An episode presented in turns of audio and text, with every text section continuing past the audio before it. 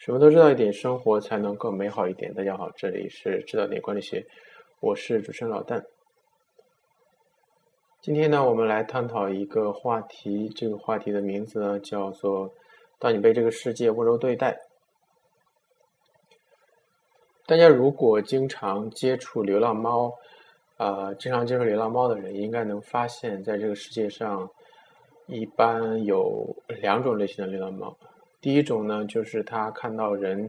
远远走近的时候，它就会迅速躲开，啊，很难被接近。然后另一种呢，正好相反，它不仅不会逃跑，反而还会躺在你面前打滚，然后摆出一副那个人兽无害的样子。啊，如果我们用人类世界中的某些话呢，某些人的呃腔调呢，就可以批评后一种流浪猫。称它叫呃，称它是天真，或者说还是太年轻，它以后吃了骨头就会改变。但是如果仔细探究起来呢，我们会发现这两种类型的流浪猫，它的出现都是有原因的。那第一种流浪猫呢，它一般出现在普通的居民小区或者是寻常的街头，啊，它们应该算是这个世界的常啊，这个社会的常态吧。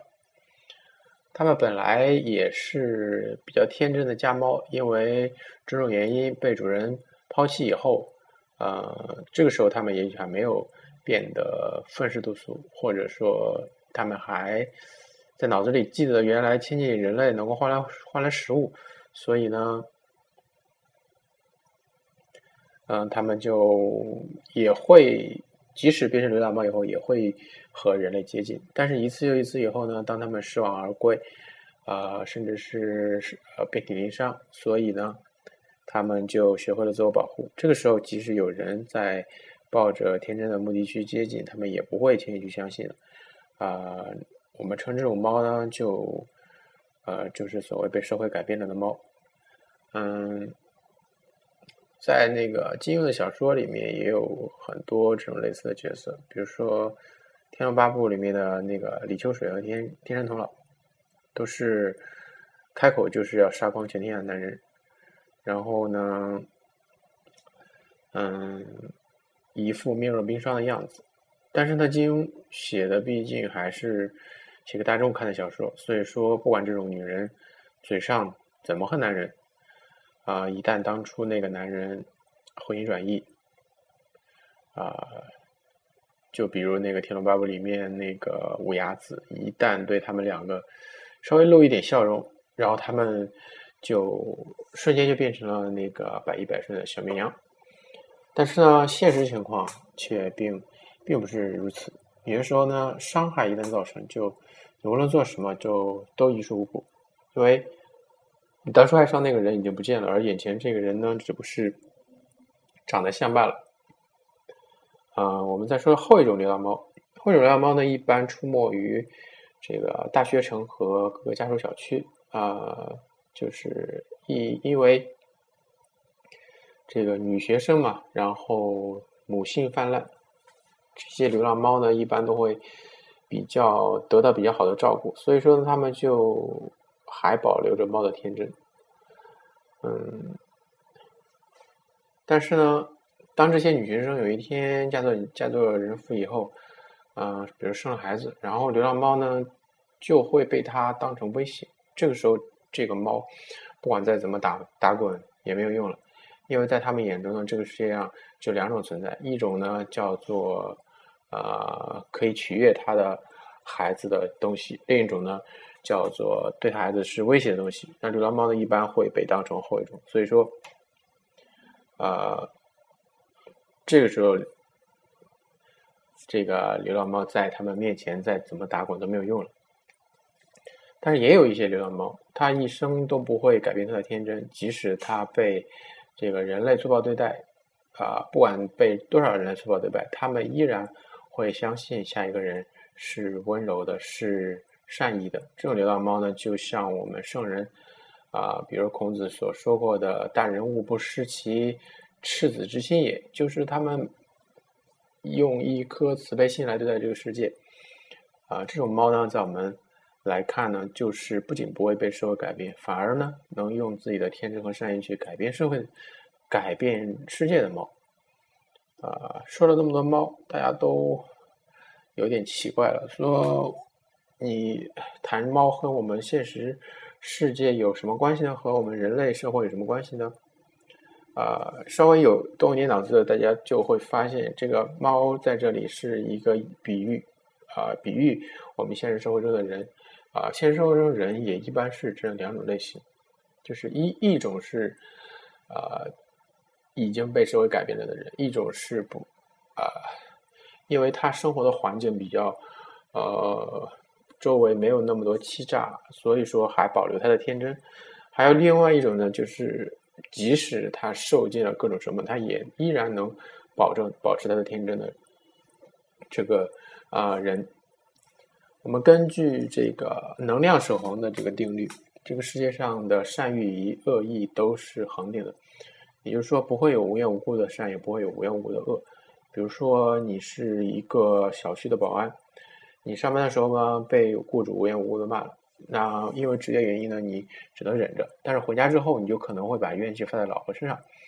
啊，保安的老婆是一个会计，嗯，因为被这个老公骂了，所以感觉很冤枉。所以上班的时候呢，他就故意刁难一个向他来报账的员工。而这个员工开车回家的时候就越赶越气，不知不觉就闯了红灯，然后他就被交警拦下来。然后交警呢就，啊，他就恶气冲冲的骂了交警。所以说，你可以看到，从这个例子中，你可以看到这个恶意或者说，呃，怨气在这个社会中是怎么样发酵，怎么样一步一步的互相传递的。嗯，我们这个社会中的大多数人，在他的一生中，甚至都没有被别人温柔对待过。比如说，他啊，小的时候，他被一个不懂表达感情，直到。本着所谓的打是亲骂是爱的这个父母抚养大，再大一点呢，就是在老师的骂声中苦苦挣扎。就算呃走入社会以后，也是被随意的呼来喝去，啊，很难得到一个人应有的尊重。所以说呢，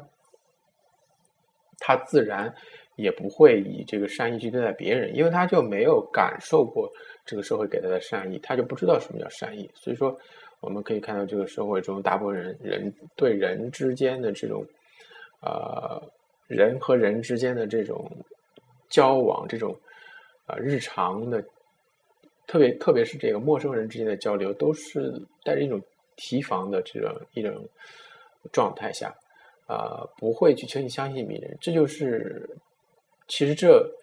不能说是你一个人的错，这是整个社会啊没有让你学会。怎么去温柔？怎么样去对待？呃，怎么样去对别人表达善意？嗯，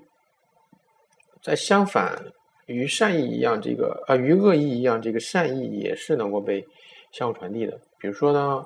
呃，我刚刚来这个澳洲的时候呢，经常会受到这个陌生人的无缘无故的帮助。其实也没有什么啊了不得的事情啊，无非是问路啊、开门啊。就是日常的问候啊，这样一些小事情，啊，但是这已经足够让习惯了这个被陌生人冷漠的呃我呢，然后受若惊。就是有的时候你会看到这个在公交车上，嗯，那公交车一个急转弯，然后有的人就摔倒了，然后周围的人都会上去问，呃，你怎么样？有有没有有没有事情？呃，虽然这这个事情是一件小事啊，举手之劳啊，他也不一定能做什么，就算有事情也不一定能做什么。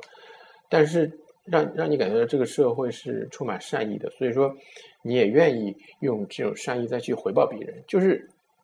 很多时候你被别人帮助了以后，你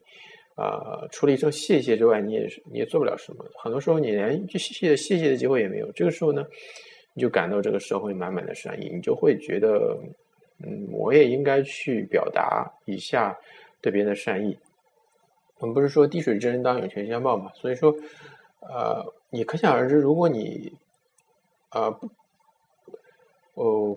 不是作为一个外来者的身份，在这个社会中，你是从小就被这么一个社会，从在这个社会中成长起来的时候，你就会感觉到这么一个，就会习惯了被充满善意的对待，从小被家长平平等对待，就是。嗯，然后呢，在学校里也被老师就是很友好的对待，然后走到社会中也被雇主啊真诚的对待，所以说你就会习惯了被这个社，当你习惯了被这个社会温柔对待以后，你也呃你也懂得，你也所以你也学会了去温柔对待别人，去以善意对待别人，所以说当这个时候，这个社会的善意就啊互相传递，每传递一次呢，这个善意就被。放大这个社会呢，也就因此会变得越来越好。所以说，在这种社会中呢，叫做人人各司其职，各司其职，各守其诺，呃，叫做鸡犬之声相闻，老死不相往来。大家都自己做自己的事情，然后需要帮助的时候就叫一声帮助，然后啊，别人就会来帮助你，然后呃，帮助完了时候也别人也不求感谢，就是。这样一个状态，这样非常的怎么说，非常良性循环的状态。所以说，我也希望我们以后的社会也会，我们中国的社会以后也会向朝着这个方向发展吧。OK，今天随便说了一下我个人关于这个